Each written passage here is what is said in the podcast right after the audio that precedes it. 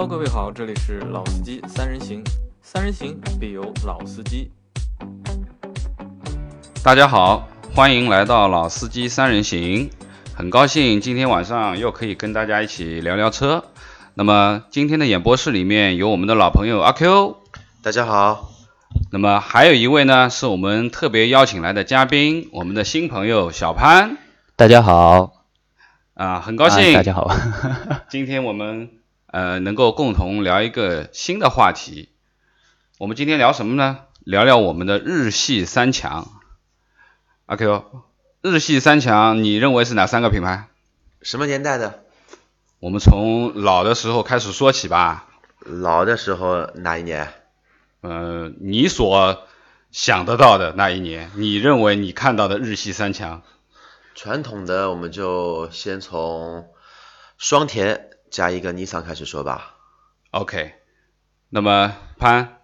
之前我们已经聊了一些，你对本田还是蛮有感觉的，是吧？呃，对，稍微稍微了解一些。OK，好，那么我们就今天先聊一下我们日系三强，本田、丰田和尼桑。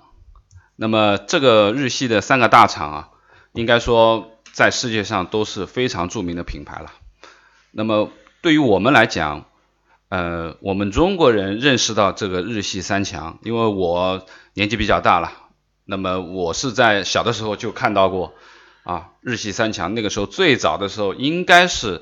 呃丰田和尼桑最早进入到我们的中国的视野的当中来。我印象当中，应该可能是八三年、八四年的时候，差不多这个时间段。我们进来第一批的，呃，丰田和尼桑的车，我不知道以后你们到九十年代的时候，你们是不是在马路上还看到过这些车啊？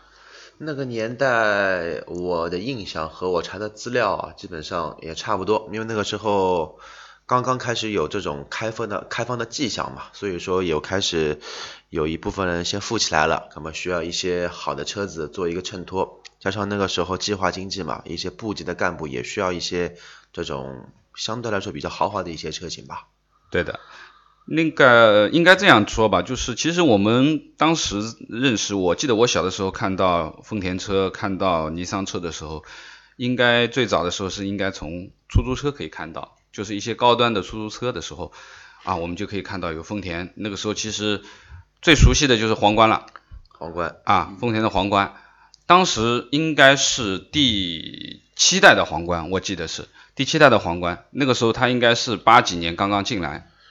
啊，应该是八三年左右。那么第一批，呃，在国内上市能够看得到的皇冠车应该是出租车，啊，我们最早的时候是在广州，后来北京首汽啊、北汽啊进了一批，上海其实也有，原来呃。宾馆里面的华强锦江锦江车队，对对对，进了一批。因为那个时候，当时刚刚进来的时候的皇冠车呢，其实是呃，我翻了一下资料，是两个配置的，都是 V 六，呃呃，都是六缸的发动机，都是直六的。那个时候丰田是用直六的。那么两个六缸的发动机呢，一个是两点零排量的六缸，我们说低配版本，基本上是用在我们平时的呃出租车上面用的比较多。那么它的高配版本呢，其实是两点八的直六的发动机。那我记得印象最深的时候，就是那个时候觉得那个车真的是很漂亮，又很豪华，坐着又很舒服。你想那个年代我们的公交车长什么样子？有一台轿车很了不起了，你还有台进口车，想也不敢想那个时候。嗯，那个时候好像。呃，那个年代公交车，我记得那个时候好像出租车也没多少钱，连助动车都没有的年代，你你有台进口车，那个时候有一台 buff 已经很了不起了，buff 那个还没来，buff 好像还没来，那个时候是手拉的那一种 buff，呃，比亚乔的那个什么，呃，就是那个自行车一样的，然后发动机装在后轴上面，手拉的像拉像那割草机一样的。那种，那个进来了，真的说 buff 啊这种车还没进来呢，你说那个时候。哇，应该是九零年以后的事情。对你有一台，你能开一台车子，很了不起了。对，因为那个时候呢，就像前面阿 Q 在说的，首批啊，我们说改革开放第一批有一些呃富起来的人，那么也需要一些车啊。那么当时进口的这些车里面，有一部分啊，我们呃本身国家进口的，给了一些领导们配车，也有一些我们用在出租车低配的版本。那么其实丰田，我对于丰田的概念就是皇冠，皇冠，皇冠。当然，就是那个时候八十年代后期，可能快近接近九零年的时候，应该有第二个车型，就是我们其实那个时候叫佳美，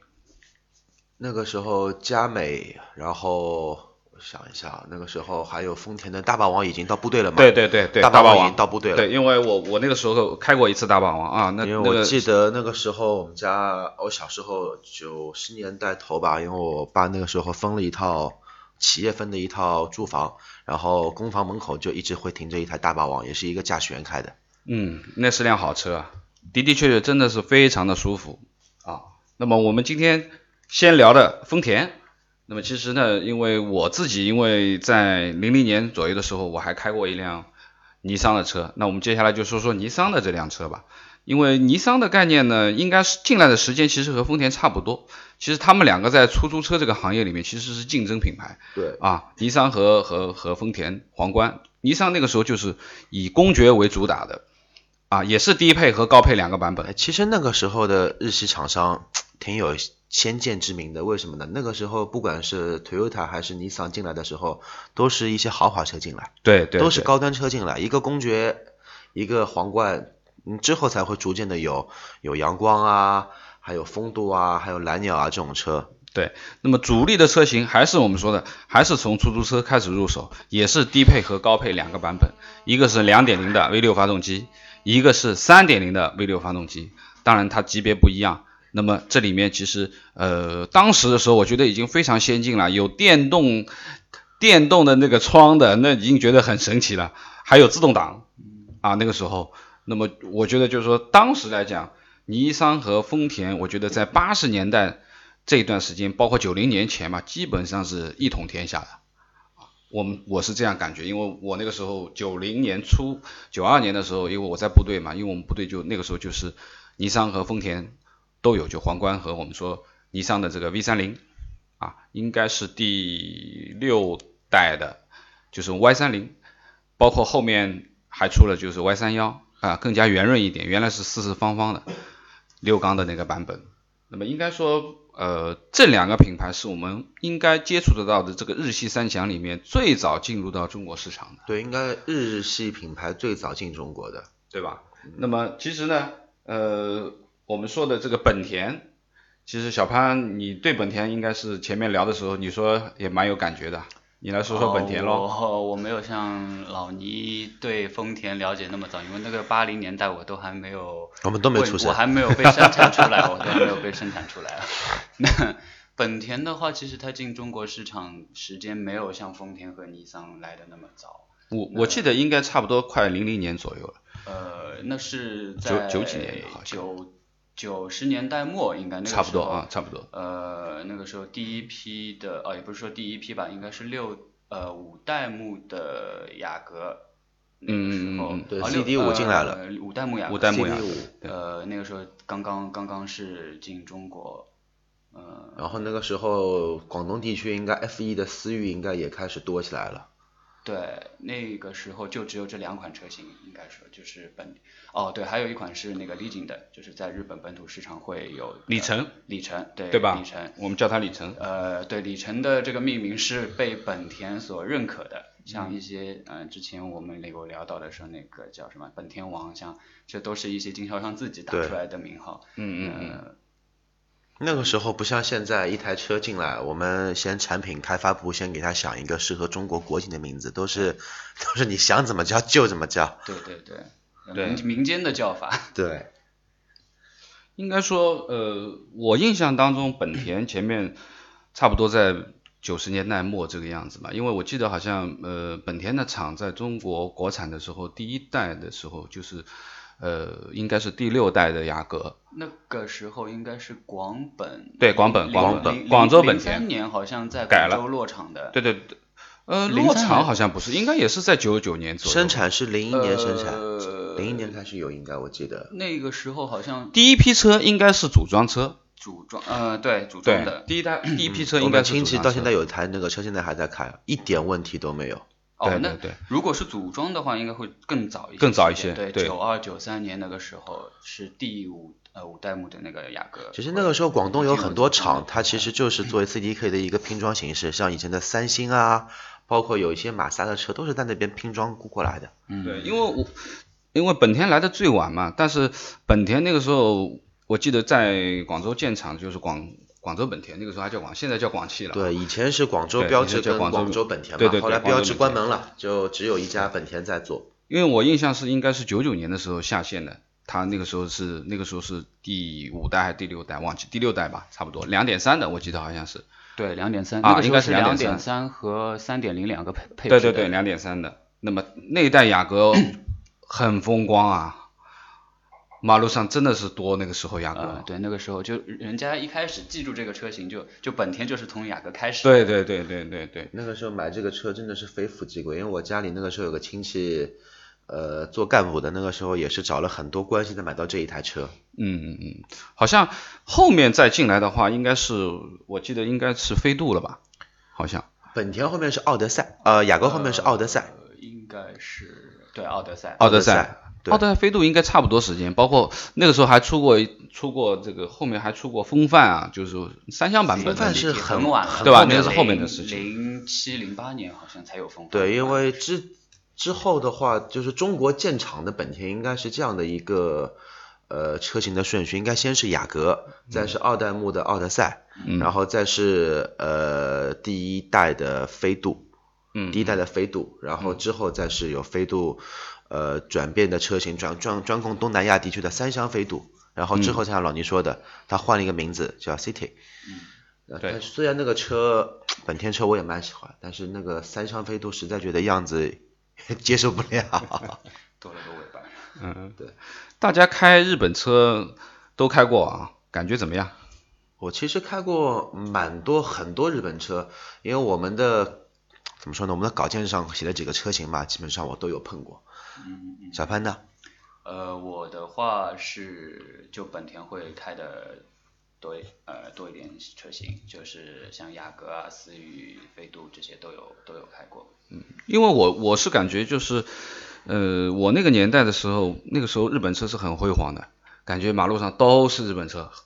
啊，丰田啊、尼桑啊，嗯、那个公爵啊、皇冠啊，包括蓝鸟啊，啊，包括那个三菱啊、阳光啊，还有丰田的那个呃那个时候还有花冠，花冠好像后来的，有有一批进口的花冠，我原来见过。其实花冠级别原来啊，花冠的级别不比皇冠差，最早在日本的话。现在好像这个级别就降了，感觉上 Corolla 面跟对 Crown 应该之前原来是在一个级别上面的。嗯没有没有，这个可以查一下资料。一个是的，还有一个是 B segment 应该不一，呃，就是等级上面会有一些划分，但是你从品质感上面来说可能会比较接近。嗯，为什么我这么说呢？因为我原来在部队的时候，我们有皇冠，嗯就是我们说的那个高配的，我们说皇家版路易的版本，嗯嗯包括那个下面一个超豪华就是 Super 沙龙的版本。嗯那么那个时候皇冠是标准的，我们说高级车嘛。但是我们车队里面有一辆原厂日本的花冠车，我大概那个时候就是我说的有一集我说我学车学了，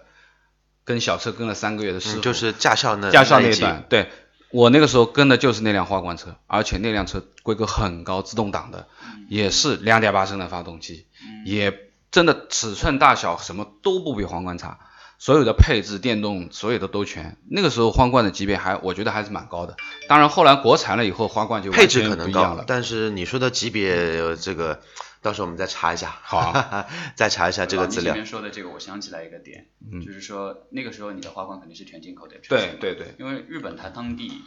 购买像车型的话，大家都比较喜欢去购买最顶配的或者是次顶配的车型，他们相对来说那些低配的车型都生产的投产量都比较少，所以你可能那个时候进来之后的那些车型都是当地的一些很豪华的配置的。是我们那个时候车队配置肯定够高，基本上都是高配的版本，我们就没有，就是皇冠和尼桑都是基本上都是，公爵也是最高等级的，呃，皇冠也是最高等级的，嗯，那么花冠也是，那么那个时候在我们车队里面其实就就是有可能当初是你们车队里面想买低配的都买不到。买不到，买不到，日本人的购车需求跟中国人不一样中国人是买低配，要不买次低配；对，日本人要要不买顶配，要不买次顶配。对，因为我记得在八十年代的时候，你说的我们讲的豪华车这个概念啊，现在我们说的豪华车概念就是只有日本车，嗯，啊，是真的是豪华车，因为它所有的配置、它的沙发啊等等坐啊驾驶啊，呃，真的是很舒服很软给。中国人留下了日本车内饰非常细腻。对，而且那个时候车子有非不过那个。那个时候很贵，那个时候路况，中国路况又差，嗯然后汽油那个都是都都是含铅汽油，所以说呢，呃，这么差的路况跟油况的情况下，这种丰田啊、尼桑啊、本田啊都蛮符合中国国情的，也不容易。那个时候我多插一句，那个时候我记得进口的像奥迪的一百，还有一些进口的那个像俄罗斯的叫什么的，呃，那个那个俄罗斯俄罗斯的两冲的一个国宝，名字我给忘了，他经常性在中国修理厂一一直就一画就修一个半个月，修个一个月，因为那个时候我有我爸爸的一个朋友就是开修理厂的，那个车基本上一直在换。你不像丰田、本本田、尼桑，你你就正常开好了，没问题的。嗯，他们的一个就设计周期就是理论值打得非常高。嗯，那个时候我爸他们单位里面做门机嘛，然后那个时候他们在说，就是他们的门机那个时候是从两一个是从欧洲采购的，还有一个是从日本采购的。那个时候八十年代的门机，呃，理论实现十五年，十五年里面是真的什么毛病都没有，但是一到十五年这个点，嗯，坏了，你连修都没法修。但是那些欧洲品牌的门机买来之后，就很容易出现各种各样的小问题。修修补补又用三年。对它，但是它一直能修，就是而且有人能修。日本的那些品牌就没有办法去做这个。不过就是日本车吧，就是说我们感觉，呃，的的确确在八零年代、九零年代的时候是豪华车的代表象征。应该说那个时候基本上我们讲的，呃，德系的车还进来很少。啊，当然，奥迪那个时候也已经有，就是八九年开始，一百就100开始下线了。那个时候是和差不多，基本上那个时候奥迪都是政府啊，我们说的这个政，对对对，政府的，很少自己有人买奥迪。公司采购那个时候公司啊，或者说政府机关啊，那么奥迪就像我们说官车的象征，对，从那个时候打下的基础。对吧？那么，那而且呢，就是说当时的时候，如果说我们说平民百姓的话，可能那个时候会选择什么？如果你要选择德系的话，你可能会选择上海大众、桑塔纳。嗯，啊，那那个时候是八几年下线，九几年的时候，桑塔纳是我们说平民化的这个车对用的最多的。对，但是你要上升到豪华品牌的话，就其实跳跳了蛮啊，日系绝对是那个时候还是盖过了。我们说在不是说在政府的范围之内、啊，选择范围会多一点，对那个时候来说。你像那个那那个年代，我们猪笼堂里面电话还是要靠吼的。现在信息发达了，那么我们的选择面也更加多了。说到这个，我还想到一件事情，我第一次开手排的车，其实就是一台，呃，应该是蓝，就是中国版本的蓝鸟二代，其实是国外的三三三呃 SSS 拉皮的一个啊，对对对对，因为早期的蓝鸟，我记得没错，应该是九九四九五年日本就有卖了，然后到中国来，那个时候是东风东风蓝鸟，我印象很深的。然后那个时候我第一次开手排的车就是开那台蓝鸟，嗯嗯，那是那是已经是国产了吧？已经是国产了。已经是国产了啊。因为国产的话，我记得日产的这个国产第一辆车应该是三菱，好像阳光是第一批国产的。呃，最最早的国产的，如果说尼桑的话，它最早的应该就是叫蓝鸟，但是它在蓝鸟还没有命名前，它就是叫 SSS，嗯，就是头跟屁股都是圆的，然后它有一套对对运动对包围，有一个运动尾翼的这一台车，我们以前小区那个时候呢呢，，那辆车内饰很好，我记得。内饰在那个年代感觉还可以那个时候还是真的不错的。然后之后再开始有蓝鸟一代、蓝鸟二代，到后面蓝鸟三代，就是永远拉不完的皮，永远修不完的盐，一直在做。现在好像终于没，终于没有卖了，因为它换换名字了嘛，它换生产厂家了。以前是那个时候还是叫东风风神，嗯现在变成叫郑州，呃，现在是叫东风日产。嗯，其实呃，值得我们去聊一聊的，其实呃，丰田里面除了皇冠，那我觉得还有一个，我觉得在市面上我们说私家车用的很多，当时的时候买私家车很多的，那就是佳美了。佳美，佳美对啊，我记得那个时候佳美的两点二吧，也是好像两点二，是吧？我记得是两点2.2二。啊，那个时候我们那个时候还叫佳美，现在已经不对了啊，现在我们已经不叫佳美了啊。那么这个已经是可能是有一些命名上的问题吧，现在已经都改了。最早因为那个时候是从香港叫出来的名字，对吧对，对，那个车我觉得那个时候佳美啊圆圆的，那个时候哎感觉很好，那个车哦，圆圆的那一款是两点四的，是两点四在之前的那一代就是扁扁的，屁股也是方的那一代是二点二的。二点二的，然后其实中国人在呃我们说内地人吧，那个时候其实很多的叫法都是跟港译过来的，嗯，包括不管雅阁也好，包括皇冠也好，包括那个佳美也好，还有沃尔沃那个时候叫富豪，都是这样叫过来的。那我是觉得，就是说从这个日系三强来看的话，我们就说车，包括发动机这一块的东西，其实当时的时候，呃，这一批最早进来的这一批，其实发动机都是很强的，不管它是两点零的版本还是三点零的版本啊，就呃皇冠也好啊，尼桑也好，其实那个时候直六，我就觉得那个时候引擎盖子把那辆丰田打开，然后一个大长的六缸，笔直的啊，而且。六缸的这个跑起来，丰田跑起来后劲很足。我记得那个时候在部队的时候，我也开过 V 三零，也开过皇冠那个三点呃两点八的，跑起来的感觉就是尼桑提速快，V 六的提速很快，但是感觉它可能在后段的东西跑起来的时候就不如，好像直六跑起来马力更大，跑起来越跑越快，越跑越快，而且后劲很足。因为那个年代可能啊，包括像本田也是一样，他们当初在北美市场投产量很大，呃，北美市场对于大排量非常非常具有一种依赖性，或者说是根深蒂固的东西。那当初他们用四缸去赛八缸，用六缸去赛八缸，凭借的就是一个是后程的一个家族，还有他们一个高效率、高能耗。呃，其实。聊了日系三强的前世吧，我觉得应该这样讲啊，前世。建国呃，但是我总出，对对对对，就是我们到中国能看到的这个日系三强，最早的八零年代、九零年代，乃至于可能零零年代初这样子。但是我总觉得好像前一段时间，好像这三个品牌都蛮没落的，感觉上好像对吧？就是在零零年以后有一段时间，好像也没有特别的那个。如果我没记错的话，应该是在因为零八年的时候，本田出了一台号称史上最强的中级车，就是八代雅阁嘛。在八代雅阁出来之后两年的时候，在一零年的左右，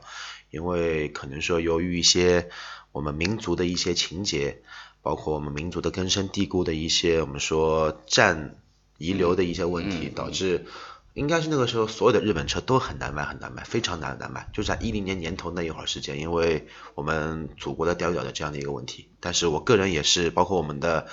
直播室的小伙伴都是认为，这个是原则性问题，钓鱼岛是中国的，那是一定。然后我觉得，当然就是民族情节，包括我们说的这个，这这个是也是一个因素啊。但我总觉得，在那一段时间，这个日系三强其实它的更新换代啊。它的产品线各方面真的是都不如我们说的那个时候的德系这一块来得快，它的步伐，包括它的车型更新的速度，包括我们讲的一些新技术的应用嘛。其实原来你看很多老老的日系的车，四档五档的变速箱撑了多久啊？这个这个真的撑了很久。那个时候基本上德系车都已经基本上上六速了。其实就是不重不重视中国市场，在那个时候。对，小呃那个刚才他说说到了一点很重要，就不重视中国市场。就那个时候，其实包括像丰田、尼桑、日呃本田这三个厂商啊，马自达也一样。那他们其实对于本土市场的一个利润率其实是最高的。嗯。那其次是北美市场，然后是泛亚太，嗯，然后最后才是到了中国。因为为什么我们到了这里之后全是合资品牌，一合资之后你的利润率就等于是。剥剥一层皮啊，一半几乎就是已经没有了。那在这样子一个情况下，只能呃两个做法，一个是降低成本，那另外就是我削减一个本地的开发的研发的一个费用。嗯，那这样子的话，不利于它在内地的一个推广，以及又是不利于一个产品的开发。嗯，所以这会造成那个时那那一个段时间里面，那这其实日本品牌整体的一个。呃，有一些滑坡，销量的滑坡。呃，九十九十年代末刚才说到的那些，呃，其实那个时候因为还是进口车多嘛，那个时候进口车进口车的一个呃整体比例，当时可能由于购买力高，非常高。对，然后到了国内，可能那个时候经济泡沫也没有起来，也没有像现在这样子经济一下子发展那么那么厉害，那个时候的购买力和现在不能比。呃，能够买进口车的人数也非常少，所以那个时候，当市场饱和了一段时间之后，那它就会出现一个瓶颈。嗯，然后要跨过那个年代，呃，经济上来了以后，所以说在后期，就到了零零五年以后，呃，一零年前这样子一段时间，进口车又慢慢的往上在攀升。对，嗯，不过还是重点，那一段时间你，我个人觉得啊，其实那个是自作孽，因为他不重视这个市场，所以说他被别人赶超了很多时间。其实，在早之前，像德美汽车，它的更新换代时间是非常长的，一般都在八年以上。但是，好像在零八年之后吧，全部有所改观，他把所有的研发时间从以前的四年、五年一台车，它压缩到两年、三年一台车。然后像日系车呢，在那一段时间，它的研发时间还是很长。嗯，它其实是不研发。你想一台一台那个时候的花冠，零三年在开中在中国开始有卖，一直卖到一零年，还是还是原来的味道，还是原来的品味，这很经典。因为像德系和美系车型嘛，他们的平台平台化的一个概念出现的很早，对，甚至说像到了现在，日本车的那些品牌还是没有非常。呃注重注重啊，就是它没有说非常非常，呃，强调它的平台化，特别是本田，它没有它所谓的一个什么平台造了多少台车，没有这个概念，嗯。所以它在研发上面的一个速率，永远它及不上那些欧美的品牌。对，人家是一个平台做个十几款车型。对，甚至不同的品牌之间还共通用，这个 OK，今天我们聊的蛮多的啊，今天时间差不多了。其实关于日系三强这一块呢，我觉得今天我们只是聊到了我们说的这个前世吧。我们聊了两个，我们聊了两个年，呃，聊了两个两个年代，八零年代跟九零年代。对对对对。然后呢，我们下一集会跟大家一起分享一下我们说的日系三强的今生，重点的来聊一下目前这些日系三强品牌这些里面的一些故事，包括这些车型吧。那么我们下次再见。谢谢大家，我们下期再聊。谢谢大家。